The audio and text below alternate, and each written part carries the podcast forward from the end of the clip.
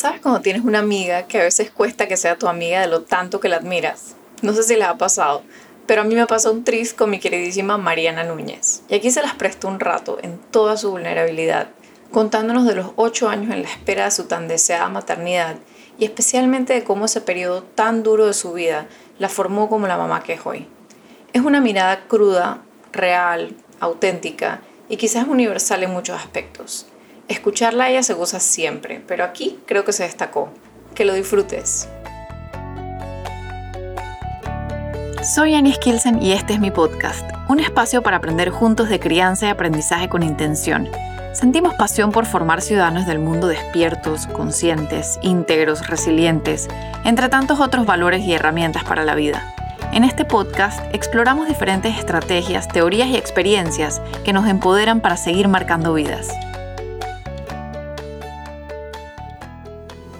Hola, voy a interrumpir rapidito antes de comenzar para contarte que ya abrí los registros para el taller Tu Intención, que les conté episodios pasados que tendré para celebrar un año de aniversario del podcast.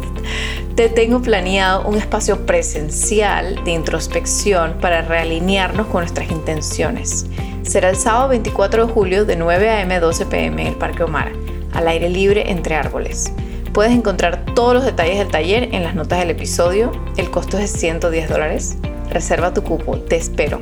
Y ahora sí, a la entrevista.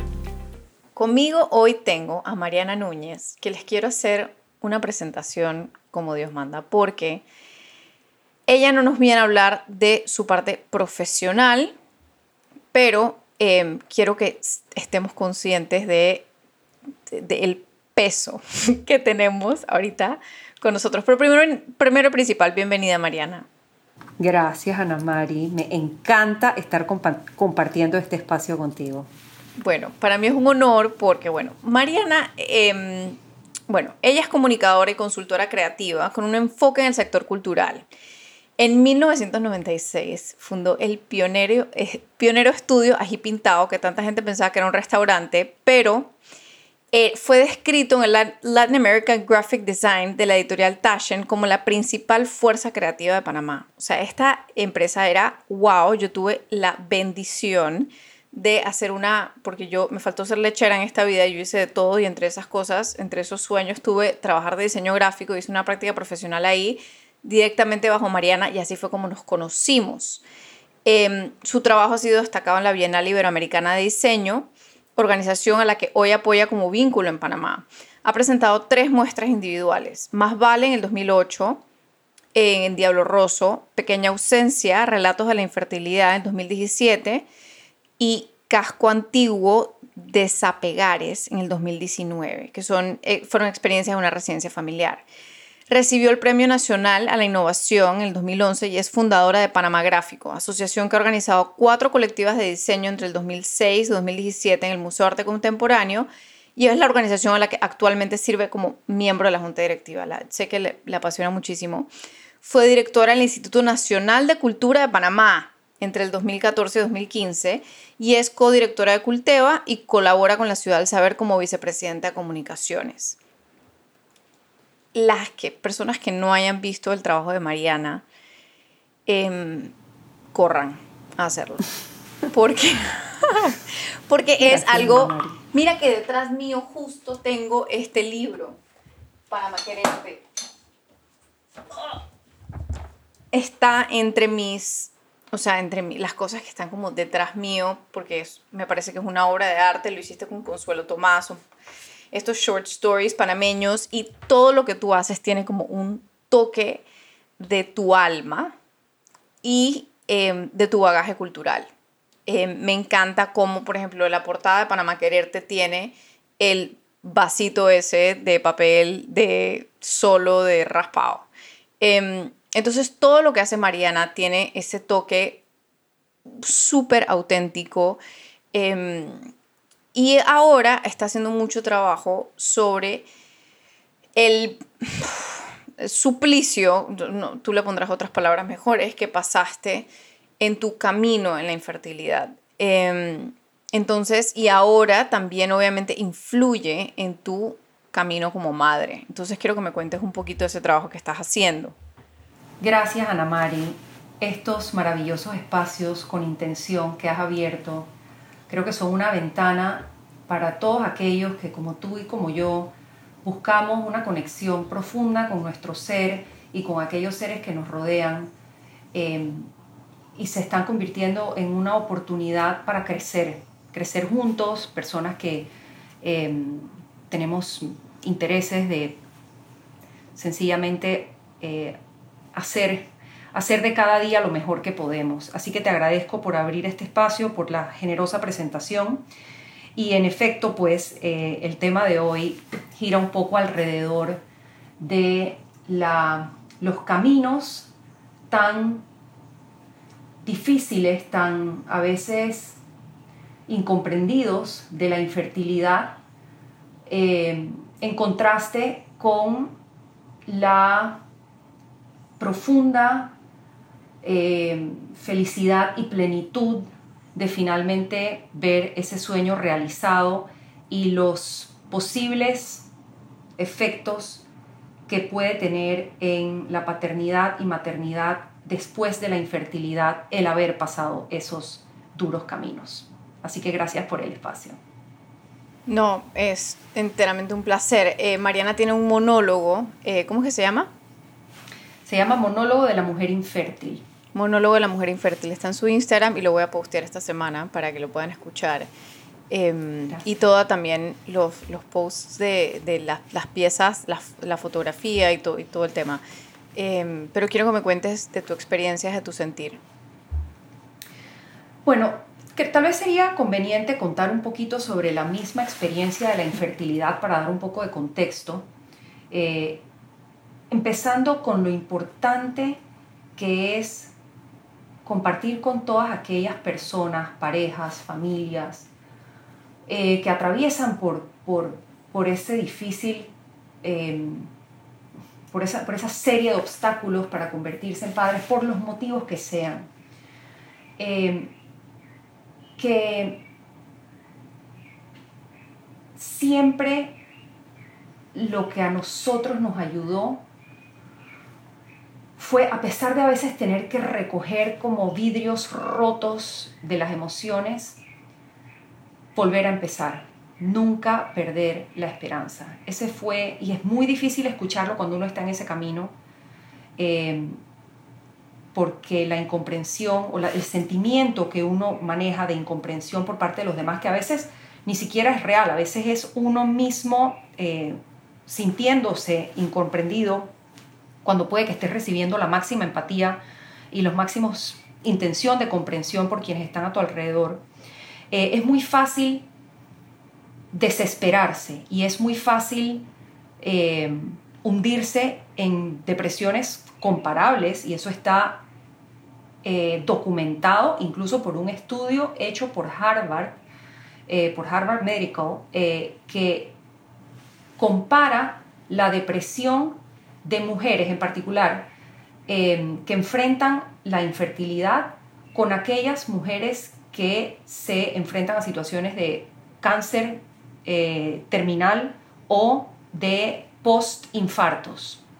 Entonces es un sentimiento que hay que acoger y que no debemos sentirnos, eh, no debemos eh, autoflagelarnos por sentirnos así de mal cuando estamos atravesando este proceso. Entonces yo y lo peor como, como no se habla, porque nadie quiere hablar del, del... Exacto. O sea, es que es muy, es muy duro, porque además yo me acuerdo, eh, tengo una amiga que estaba pasando por algo similar y me acuerdo que, o sea, digo, cada cosita le dolía un, mundo, ¿no? Entonces estábamos y era como que, ¿sabes? Yo estaba embarazada en ese momento y alguien como, ¿y ustedes para cuándo? ¿Sabes? Como que todos estos comentarios te caen pesados, como, sí, sí, estamos en ello, ¿sabes? Como que, entonces, ¿sabes? Todas las tías y todo el mundo, ¿y ustedes para cuándo? ¿Y ustedes para cuándo? Y es como que, sí, sí. sí. Y, y el... Eh, el sentido de... Es como una desesperanza, como... por más que personas te sugieren que pienses en otras cosas y en los otros aspectos de tu vida en las que puedes sentirte pleno, si realmente el deseo de convertirse en madre no se ve fulfilled a una persona que lo está buscando, hay, un, eh, eh, hay, hay como una, una inevitable marchitez. Es como, por, lo menos fue lo que yo experimenté. Era como un sentido de que cada vez que no se daba, eh, y en mi caso el, el, diagnóstico se llama unexplained infertility, infertilidad inexplicada, yo no he concebido nunca, em, eh, te deja como en un precipicio cada vez, cada mes te deja como en un precipicio. aparte del monólogo, yo tengo un poema, eh, eh, Acertijos de la mujer infértil, Riddles of an Infertile Woman, es en inglés, y también te lo voy a compartir. Em, pero la realidad es que a mí me ayudó mucho hablar, hablar abiertamente. Ay, ¿y tú cuándo? Ah, no, nosotros es que somos pareja infértil. O sea, yo era face on. Tú me preguntabas cuando ya yo tuve deseos de, ser mamá porque em, en mi primer matrimonio francamente no, no tuvimos una intención de, de, tener hijos em, y yo no busqué quedar encinta, tampoco precisamente lo previne, em, pero no fue hasta que yo conocí a Jaime en mis, en mis 30 medios, ahí fue que yo realmente pues eh, quise quedar encinta. Yo sí me había preocupado antes, porque yo, yo quería tener hijos en pareja. A mí, yo nunca me planteé la maternidad eh, soltera que la admiro, la respeto y la aprecio, pero yo no me lo planteé para mí. Y cuando, eh, cuando estaba en mis... Recién yo cumplí 30, 31, yo empecé a ser muy consistente con ir a mis visitas médicas, asegurarme que todo estaba en orden, incluso pregunté si convendría que yo congelara mis óvulos. Y el doctor me decía que no me preocupara, que yo estaba perfecto, que todo me iba a salir bien el día que yo encontrara a mi pareja, tal.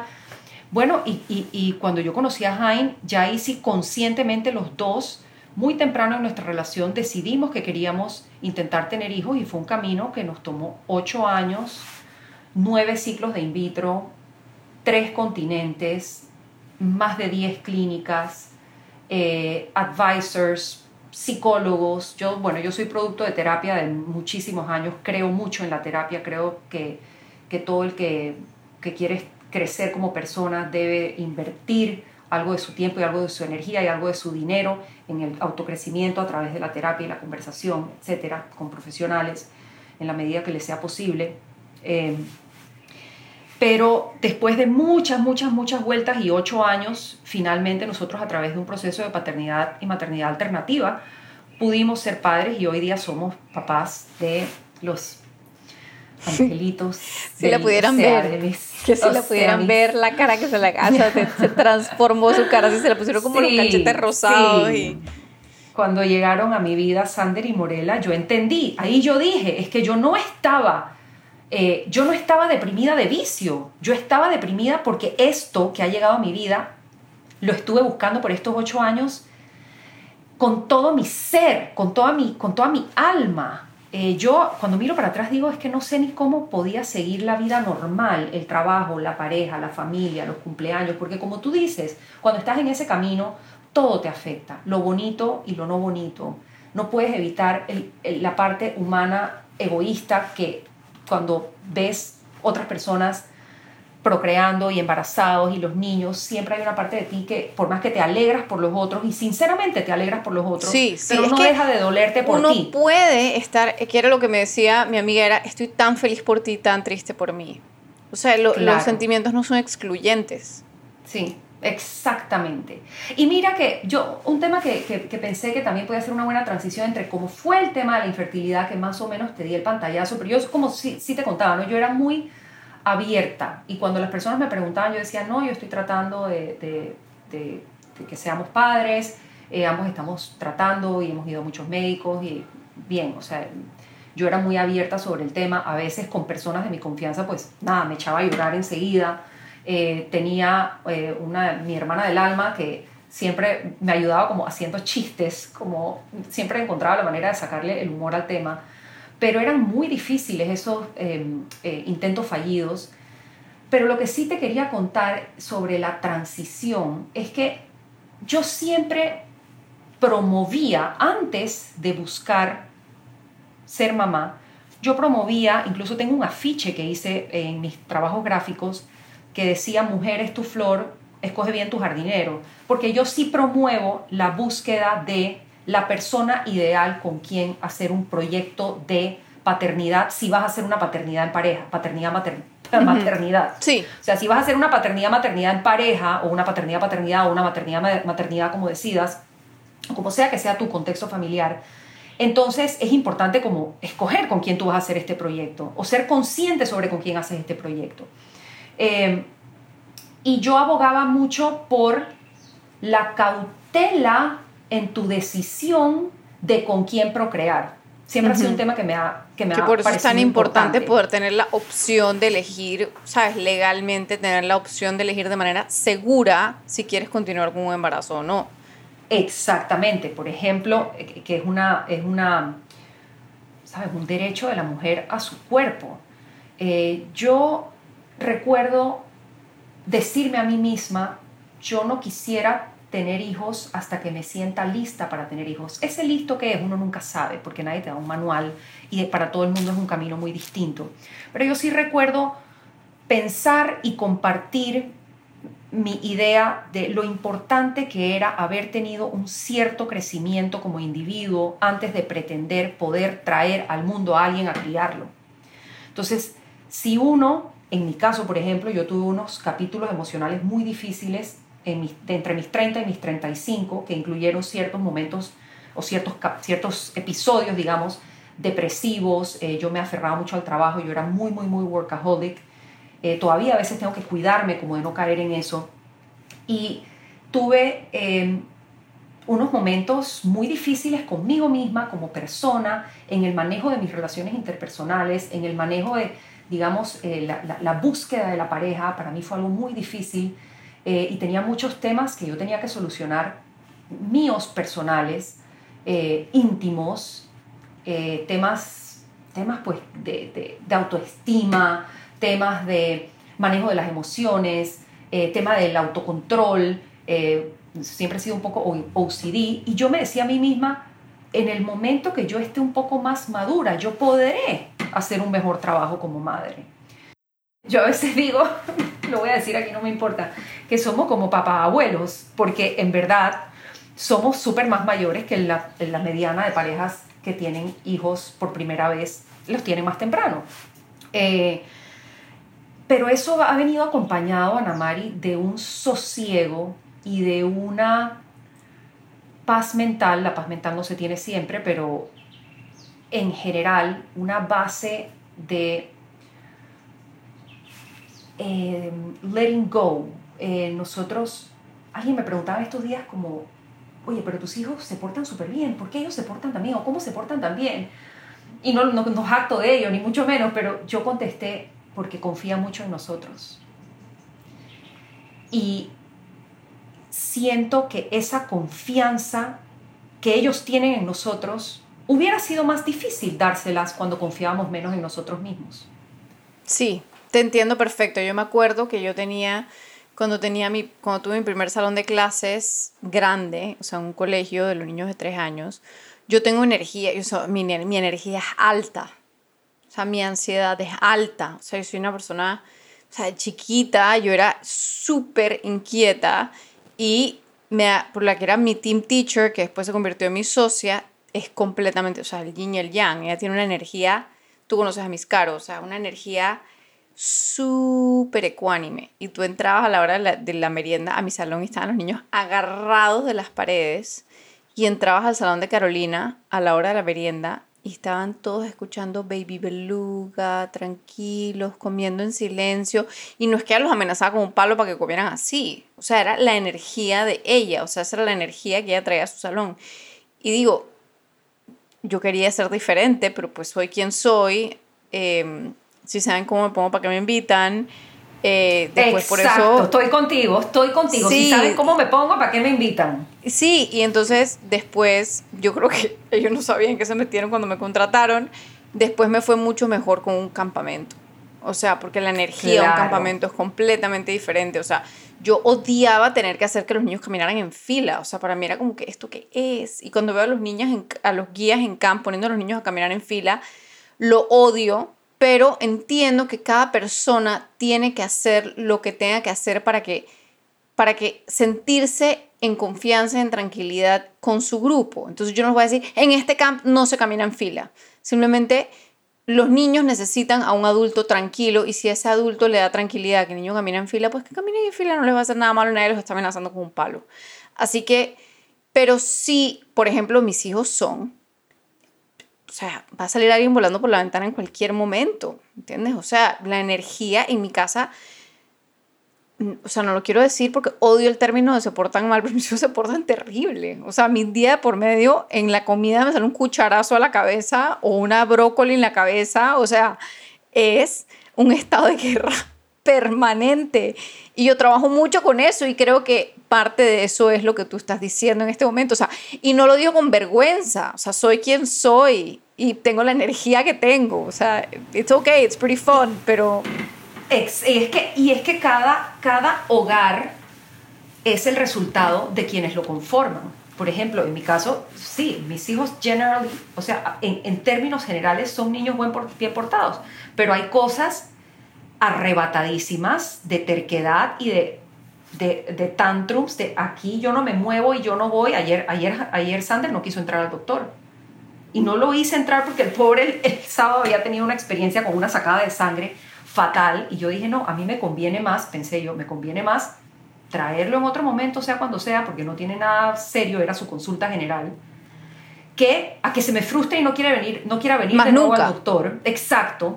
Pero también nos sucede, Ana Mari, que como en todas las casas, que uno pierde los cabales y hay días en que todo, todo es un estrés y la salida para la escuela y que las cosas, que vas tarde y que el carro, o sea, como... Em, ¿cómo es que dice Maggie Carles? Life is messy, o sea, life is messy, ¿no? Em, pero me he dado cuenta de que lo que yo soy capaz de tolerar a mí misma, mis hijos deben ser capaces de tolerármelo a mí también, porque todos estamos en esta casa. Entonces, si te toca tu turno, que tú perdiste los cabales hoy, otro día puede perder los cabales el otro. Entonces, es como un es como tratar de vivir en a non-judgmental como no, no juzgando al otro y no esperando que el otro sea alguien o algo diferente de lo que es. Entonces es una mezcla como de tal vez ese sosiego que viene con, el, con, con la edad y el trabajo que uno haga sobre sí mismo, pero que también viene con el costo-beneficio, o sea, con lo duro, y de eso es lo que un poquito queríamos hablar, ¿no? lo, fue tan arduo el camino para llegar a lo que tenemos hoy que yo no voy a estar dejando que minimeses me lo dañen. O sea, yo no me yo trato, yo trato de no dejar que cositas pequeñas eh, se vuelvan bola de nieve, que es una tendencia que por lo menos dentro de mi personalidad suele pasar. O sea, yo suelo a veces como exagerar eh, o, ver las cosas en tamaños más grandes o dimensiones más grandes de lo que son entonces siempre me trae de vuelta la perspectiva de Mariana, nos tomó a Jaime y a mí ocho años llegar a que estos niños sanos, buenos, individuos por sí solos, llegaran al mundo. Voy a dejar yo que una niña que no se quiere poner un vestido de baño para meterse en una piscina me friquee. Metas en cuera. O sea, estamos aquí en el patio de la casa. Es decir, hay como una serie de libertades. Eh, de dejar, dejarlos ser. Yo creo que hay algo que ambos estamos haciendo, espero no estar pecando de hacerlo mucho, pero los estamos como dejando ser. Por ejemplo, alguien me decía, bueno, y, como que qué clases, qué clases yo no sé, yo que por ahora yo no sé, meteré a la niña que en unas clases de baile y al otro, ahorita viendo qué vamos a hacer después de la pandemia, después de un año, un año y un mes que tiene de estar aquí en la casa, como que no me estresa su futuro en cuanto a ¿Sabes qué me estresan? Cosas como que no tengan agua. A mí me estresa que mis hijos en 10 años estén en un continente donde no hay agua o en un país donde no hay agua. Pero a mí no me estresa que ellos lleguen a ser, comilla, alguien, comilla. Yo quiero que mis hijos sean felices. Eh, y yo creo que muchos eh, muchas personas, y tú y yo hemos conversado mucho de esto, al, respecto de esto muchas veces, cuando somos a veces de emociones complejas y de sensibilidad considero, o sea, de, alta sensibilidad, llevamos vidas que no son necesariamente fáciles. Y no porque no tengamos todas las circunstancias para que nuestra vida sea fácil o feliz, sino porque nuestra naturaleza de eh, mujer más sensible de la cuenta, incluso dentro de lo que hablamos, de cierta, haber, haber, haber tenido oportunidades eh, y, saber también cómo son las realidades de muchas personas que han tenido eh, oportunidades de vida diferentes a las que probablemente personas como tú o como yo podemos haber tenido, eh, nos hacen muy conscientes. Yo el 2019, me acuerdo cuando cerró el año antes de la pandemia, alguien me preguntó como que qué quería hacer cuando ya empecé como a ver un poquito a activarme profesionalmente, eh, cuando los niños ya empezaron a ir a la escuela. Y yo les dije, a mí me gustaría trabajar en seguir fomentando mi autoconciencia, como mi self-awareness, y ayudar a que otras personas desarrollen también más conciencia sobre sí mismos y sobre, sobre lo que los rodea. Y yo creo que eso ha permeado un poco en, esa sensación de que yo quisiera que mis hijos estén lo más posible en su aquí, en su ahora, sin expectativas, sin, por lo menos mientras dure. Ya, ya vendrá el momento en que estarán compitiendo con amiguitos eh, porque no les sale la tarea de sexto grado o porque no hicieron el equipo de tal cosa que querían conformar o porque empiezan a sufrir porque quieren ser vegetarianos, porque empiezan a ver que a los animales los maltratan. En fin, esas cosas vendrán y cuando vendrán, esa es otra cosa que nosotros hemos ido viviendo. Es como que vamos como puente por puente, como que yo no imagino. Sí, cruzar ese río cuando llegue. Exacto. voy a sí. preocupar. Exacto, hemos tratado como de ir cruzando río por río y han habido cositas, ¿no? Por ejemplo, hace, hace seis meses me acuerdo que Sander estaba tartamudeando y a veces me agarra, ¿no? Que entonces sueño por la noche que, ay, Sander está tartamudeando. ¿Será que va a ser tartamudo? ¿Qué debo hacer? ¿Debo hacer algo ya? Porque si no lo hago ya y lo hago después, entonces va uno con la bola de nieve, ¿no? Por la noche, la bola de nieve, la bola de nieve. Y uno tiene que ver como cómo para esa bola de nieve para actuar de nuevo, voy a usar de nuevo la palabra, actuar con sosiego. Tengo que decir que también ha sido maravilloso ser madre Em, y poder acudir a mi madre para como entender tantas cosas que me costaba tanto entender hasta que tuve a mis hijos sobre cómo realmente, o sea, tu universo, o sea, por más que uno sea una, trate de ser una mamá eh, con desapegos y, dejándolos ser y tus hijos no son tus hijos, son los hijos hijos de la vida, em, es muy difícil eh, que no sean el centro de tu existencia, o sea, son el centro de tu existencia. Entonces, uno tiene que tratar de, pienso yo, o que a mí, me ha funcionado, tratar de eh, dimensionar las cosas en su correcta o en su adecuada perspectiva, ¿no? No lo logro todo el tiempo, por supuesto, nadie lo yo creo que no lo logramos todo el tiempo, eh, pero también en eso está la aceptación propia. Hey, soy psicótica, estoy ahora nada más pensando en la tartamudez por tres noches, ¿qué hago? Eh, ok, entonces, ¿cuál es el chip?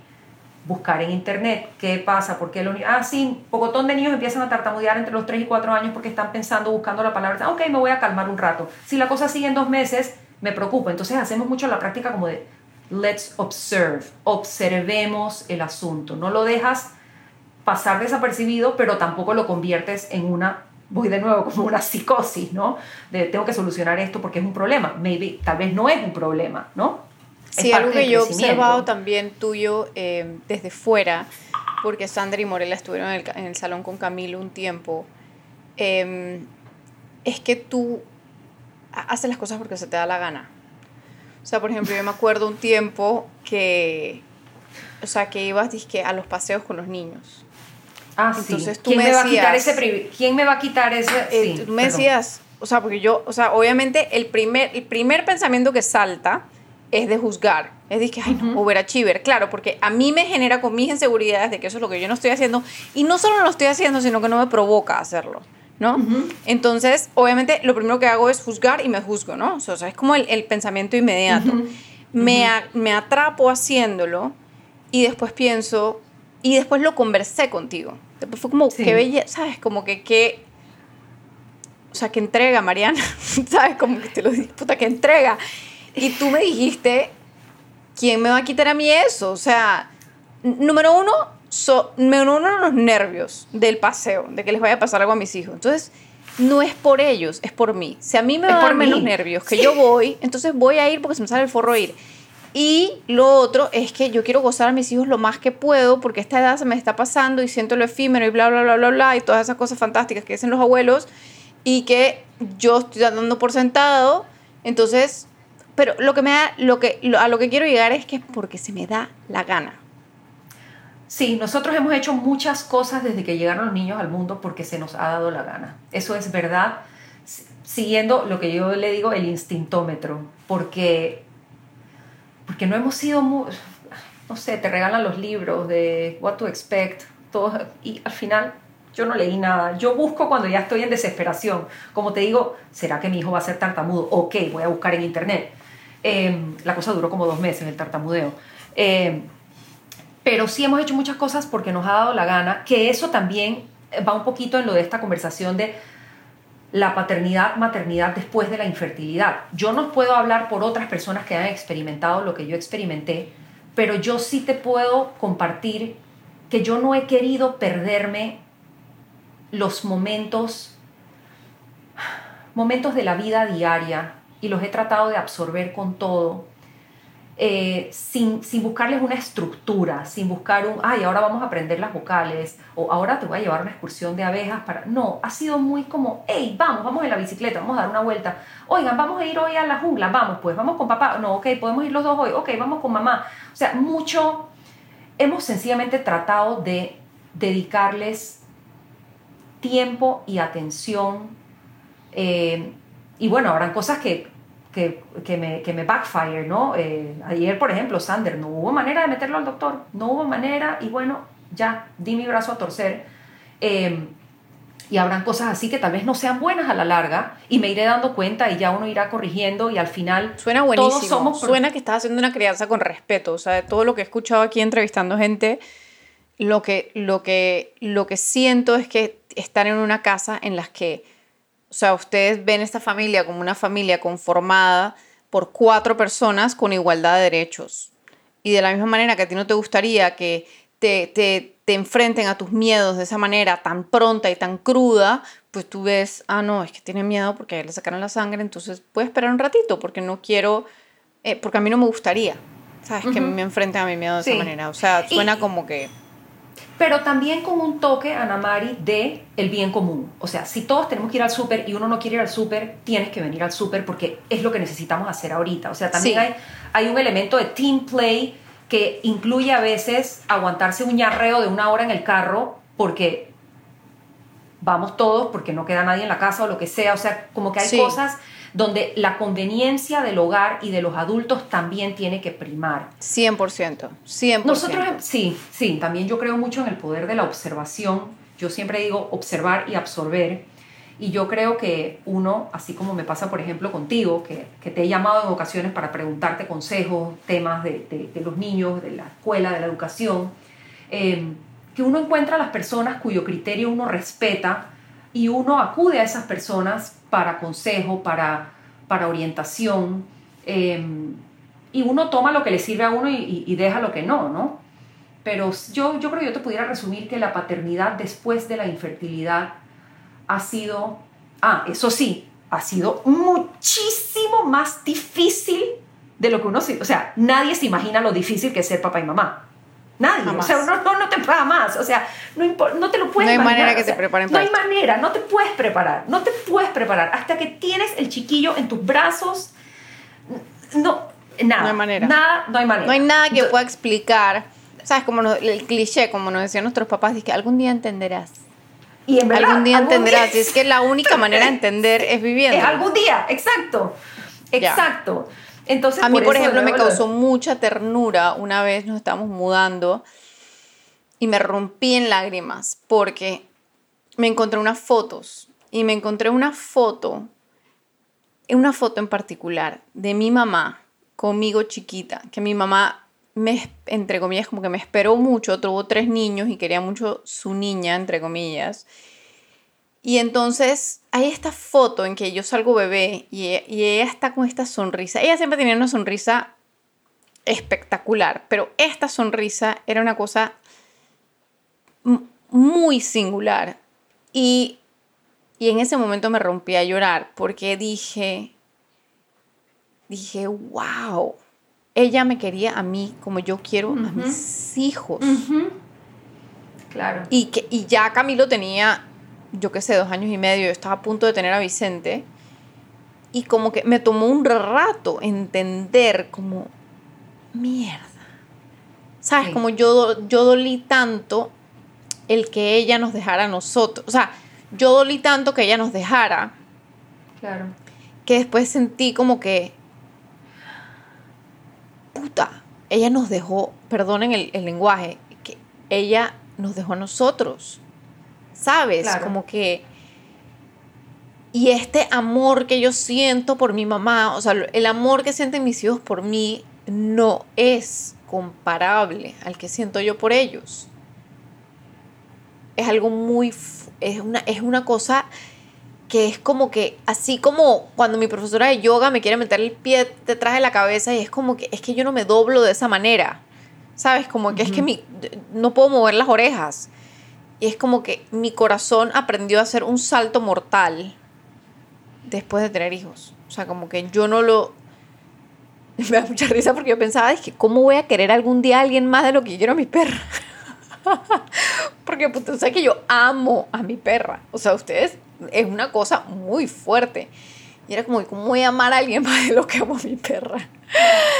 Uno no sabe de dónde le sale más y más y más amor. No, no, no, es una cosa muy fuerte. Y eso, y eh, quiero acotar dos cosas. Antes, ya vamos cerrando, pronto van a llegar mis hijos, em, que no me van a dejar terminar.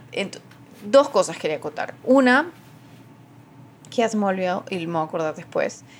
La otra era que, que nunca se me olvidar una vez que tú me dijiste, Ana Mari, si yo hubiese sabido o sea, si yo pudiese tomar una foto de lo que yo estoy sintiendo ahorita y la tranquilidad y la dicha y, la, y, y, o sea, lo lleno que tengo el corazón y mostrárselo a, a, mí, o sea, a la yo que estaba sufriendo y decirle, esto va a venir. Yo hubiese sufrido diferente, porque hubiese sufrido, no hubiese sufrido, porque a mí no me hubiese importado esperar 5, 8, 10 años, si eso era lo que yo iba a sentir al final. Entonces, eso me generó mucho impacto, porque fue como que a mí ahorita, por ejemplo, estoy viviendo un poco de eso, em, porque estoy como pariendo un proyecto. Sí. Y en momentos no quiero de ninguna manera comparar a lo que tú sentiste, por supuesto. Pero muchas veces siento una desesperación por ya parirlo, por ya parirlo, ¿sabes? Quiero ya, quiero ya, quiero ya. Y después trato de sentarme con mi fe, ¿sabes? Trato de sentarme con, con esa foto, eh, ¿sabes qué? Me hago una visualización en la que lo tengo en mis manos y lo huelo. Y lo huelo, o sea, pero lo huelo... El, hueles el momento, hueles ese momento. Y huelo el artículo, o sea, huelo, ah, huelo, el libro, así, lo huelo. Y digo, esto va a pasar. ¿Sabes? Si tiene que pasar en seis meses, un año, dos años, tres años, cinco años, da igual, va a pasar entonces como que eso me calma, o sea, esa fe me calma todo el desasosiego de, del, del quiero que sea ya, ¿sabes? Entonces esa, esa imagen tuya, obviamente de una manera muy diferente y no se le puede decir lo mismo a una persona que está pasando por eso, pero esa imagen tuya me impactó muchísimo. Tú sabes que, eh, y gracias Ana Mari por recordarme ese, ese sentimiento, porque yo lo compartí. hubo dos cosas que yo compartí con mis personas queridas cuando nacieron mis hijos. La primera fue esa, que si yo hubiera sabido que esa felicidad iba a llegar, tal vez mi corazón hubiera tenido que sufrir menos. Eh, y, y, en efecto, o sea, eso fue como un switch, o sea, fue como, claro, Mariana, no estabas loca, estabas estabas ansiando muy profundamente algo que tenía que llegar a tu vida, eh, por un lado. Y por el otro lado, cuando nacieron Sander y Morela, y los tuve en brazos, yo recuerdo pensar tanto en todas las personas queridas de mi vida y todas las personas del mundo eh, habiendo sido yo una persona con, depresiones severas en mis, en mis 30 temprano, eh, y recuerdo pensar, es que todo aquel que ha vivido un momento como este, entiende cuánto vale la pena vivir la vida. Ese fue como otro pensamiento que me caló, como que, claro, es que me alegra tanto que tantas personas que quiero han vivido este momento de recibir un hijo, de ser, de convertirse en padres. Em, que yo, yo me siento, la verdad es que me siento súper bendecida, también siento que, que no sé, no sé qué camino hubiera, no sé qué camino hubiera tomado mi vida si ellos no hubieran llegado a mi vida eh, y no les quiero poner un peso de, de uy, llegaron a llenar un, un, hueco, porque no era un hueco, aunque bueno, por ejemplo, mi exhibición se llama Pequeña Ausencia, sí, era como una ausencia.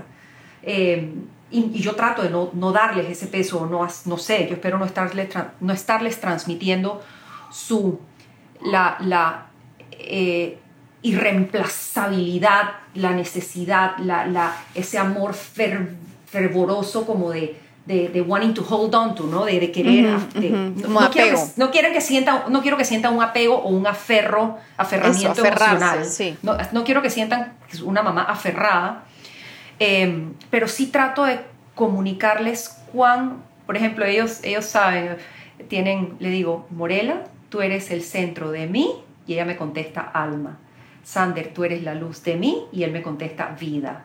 Y esos son, ¿no? El centro de mi alma y la luz de mi vida, y, y no puedo más que desear que todos aquellos que, que somos padres, de, en el contexto y en, el, en la manera que sea, que lo hagamos con amor todos los días, que tratemos de hacerlo todos los días con amor a pesar de las circunstancias difíciles que nos pueden tocar a lo largo de la vida y yo me siento muy, muy, muy agradecida y trato de recordar todos los días eh, que, no que no puedo pedirle a la vida más nada. Bueno, ahora que estamos todos en el trip de la abundancia, parece que sí podemos pedir mil cosas y pedir abundancia y Sí, pero siempre agradeciendo. Es que la abundancia se pide desde un lugar de Pero hay, exacto, exacto. Así que yo te agradezco, Ana Mari, te, con mucha, con mucha, te, te transmito esa gratitud eh, por, por permitirme compartir todo eso que, que siento como mamá y, y, y maravilloso que estés encontrando en tantas personas con tantos intereses que tienen que ver con la parte humana de nosotros, de, de, las personas, eh, estos, sacando estas, estas conversaciones y sacando estas eh, vivencias, como dicen, ¿no? el conocimiento es la experiencia compartida. Así que gracias por permitirme compartir mis experiencias contigo. No, a ti. O sea, esto ha sido como, no, muy, muy bonito. Este, me encanta poder compartir con que estás escuchando, em, esta amistad y admiración profunda que siento por Mariana, eh, es nuestras historias. Qué bueno. Qué bueno que se Total, 100%. Desde la primera vez que te vi, que ni te acordarás, pero a tus 13 años ahí en, ese, en la excursión aquella. ¡Wow! ¡Wow! Em, bueno, nada, este, yo súper agradecida porque o sea, de poder compartir eh, la admiración que siento por Mariana y que nos cuente su historia. Nuestra historia de maternidad paternidad es muy diferente, ¿sabes? Yo era como que esa amiga que había quedado embarazada y que metiendo la pata, ¿sabes? Em, en, en, medio de que tú, ¿sabes? Estabas pasando por esto y, y, lo vivimos con mucha honestidad, ¿sabes? Como, sí. ¿sabes? Cuando me daba culpa te lo dije, eh, cuando, y no desde un lugar de lástima, no desde un lugar de pobreciteo, sino de... Sí. ¿Sabes? Qué, qué, duro em, lo que debe estar pasando y yo aquí, ¿sabes? Con mi panza. Que, eh, mis pies hinchados. Em, y, y, y, siempre lo hablamos muy abiertamente, ¿sabes? Es, que... es que la apertura, Ana Mari, yo creo que al final has, has, has, has tocado algo, no, no quiero tomar más tiempo, pero creo que eso que estás diciendo ser abiertos con los amigos y los allegados que están pasando por la situación, eh, como de la manera más franca que uno pueda. Yo creo que esas Porque son es dignidad. Es que o sea, si yo te creo digna, si yo te creo digna, de, en vez de decirte, en vez de pobrecitear, como tú En dices. vez de pobrecitearte, como que, uy, no puedo hablar de este tema alrededor de Mariana porque yo sé que ella la está pasando mal con esto, sino decir como de, "Jue pucha", o sea, Sí, qué duro sí. eso que te está pasando y rodeada de mujeres preñadas, o sea, por Dios. ¿Sabes? Como que poder decirte eso siempre Sí. fue como que un... eh, eh, fue... Y sabes, y también he tenido amigas que, que, que me han dicho como que, sabes que no quiero ir a este shower porque es muy duro para mí. Sí. Eh, ¿Sabes? Tuve una amiga que me ayudó a decorar el mío, me ayudó con todo, ta, ta, ta, ta, ta, ta, pero a la hora no quiero estar. ¿Sabes? Como que, y por supuesto, pero e- eso, Sí. como que esa apertura siempre fue, eh, yo tengo la apertura de poder decirte como que en este momento me siento muy feliz por esto y lo quiero compartir contigo. eh, y sé que estás doliendo en ese mismo departamento, qué tanto te puedo decir, qué tanto no. Mira, esto, ahórratelo, ¿sabes? Como que sí. mi otra amiga que pasó por algo similar, sabes, como que esto no necesito escucharlo. Eh, Y siempre hubo como ese intercambio a puerta cerrada en, en lo que nos podíamos... Eh, sí, eso que estás diciendo. No quiero dar más ¿Y qué, vueltas. ¿Y qué pasa con todo? Porque así como está, bueno, los temas son muchos. Puede ser la salud, puede ser la ausencia, puede ser la pérdida, puede ser la infertilidad, puede ser el divorcio. O sea, son muchos los temas que, que pueden afectar a las personas y que en su contexto eh, de, de compartir con las personas cercanas, lo más importante es que las cosas no se vuelvan tabú o no se vuelvan intocables. Porque si no abrimos los espacios, no crecemos. Sí, y se vuelve indigno. O sea, es como... eh, me, ha gustado estoy- esa, me ha gustado esa, esa, sí. Me, me, me- estaba, estoy en un taller de escritura eh, con esta chica que muy fuerte la historia. Ella como que no ha entrado en mucho detalle, pero como que básicamente ella como que se lanzó por un balcón cuando estaba chiquita y como que Ujú. pasó un- años de su vida en hospitales, silla de ruedas, no sé qué. Hoy día como que ella dice, nada más soy una mujer coja, o sea, ya no, ya no tengo silla de ruedas, pero... Entonces toda, toda esta historia de nuestro taller, cada una, cada una escribe sobre sus historias y ella escribe sobre sus años en hospitales y tiene muchas historias entre chistosas y tristes que contar. Y ella eh, cuenta mucho de esa desde los ojos con los que te mira la gente que te mira en silla de ruedas. Entonces, por ejemplo, tiene esta historia muy chistosa de que ella pretendía una cara como de que se le salía una baba, de que "Ah", hacía como una cara. La amo, ya la amo, ya la quiero conocer. Sí, no, no, no, es un personaje. Entonces, eh, también hablaba como de que, como de que la gente no te quería mirar, pero cuando, cuando te agarraban la mirada, como que tú los, como que los agarraba mirándola, como que había esta, esta como que te sostienen la mirada como para que no pienses que la quitaste, ¿sabes? Como que te sostengo la mirada como para que no te creas, Ujú. Una- hay como ese momento como incómodo, Ujú. ¿sabes? Ujú. Eh, y, y, y hay en todas en la vida es así, como que nos incomoda mucho el sufrimiento del otro porque nos da culpa nuestro, nuestro Nuestro- propio, sí. nuestra propia dicha o fortuna. Y creo que la mejor cura a eso es eso, como que la candidez y preguntar y decir y cómo te, o sea, cómo te puedo ayudar, qué, qué incomoda, qué no. Creo que al final del día es como... Y yo creo, Ana Mari, que tú desde el trabajo que haces, eh, no solo lo que estás haciendo ahora, sino lo que has hecho con tantos niños en el campamento, eh, yo creo que haces un, eh, con, con tu manera de conducirte, creo que llevas un súper ejemplo de ese head on, de ese eh, eh, hablar las cosas de frente. Eh, así que yo ojalá que continúes con esta súper linda labor que has empezado. Gracias, Mariana. Y bueno, me voy a Bueno. abrir la puerta. No sé si escucharon a mi perra que estaba enloquecida en la puerta porque hay alguien de- del otro lado. Pero bueno, gracias por escuchar. Gracias, Mariana, por estar aquí. Y a ti que estás escuchando, bueno, gusto todo mío. Y, y a ti que estás escuchando, si te gustó este episodio, si sientes que va a conectar con alguien, eh, si tienes preguntas, esta semana, sabes, le podemos hacer preguntas a Mariana. eh, me voy a estar compartiendo eh, las fotos, el proyecto, todo el trabajo que ella hizo, eh, entre otras herramientas, sobre todo para educar, porque me parece importante educar como que en los, más que en lo que sí debes hacer, en lo que no debes hacer ni decir, porque hay unas barbaridades por ahí que son tenaces y no las envían a nadie, nunca, no solo en infertilidad, sino en todos los temas que mencionó Mariana, con el dolor ajeno. Em, y, nada, pues sin más, si te gustó este episodio, compártelo y hasta la próxima. Gracias por escuchar mi podcast con intención. Recuerda que en las notas de este episodio puedes encontrar todos los detalles con links a las recomendaciones, otros podcasts, libros y el contacto de los y las entrevistadas. Si te gustó este episodio, suscríbete, déjame una reseña o, así con mucho amor, te pido que me ayudes a llegar con intención a más personas, compartiéndolo con alguien que creas que le pueda interesar. También me encanta que me escriban con sugerencias de entrevistas o con algún otro tema al que quieras aprender más.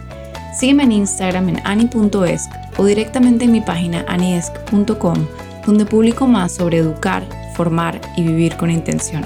Hasta la próxima.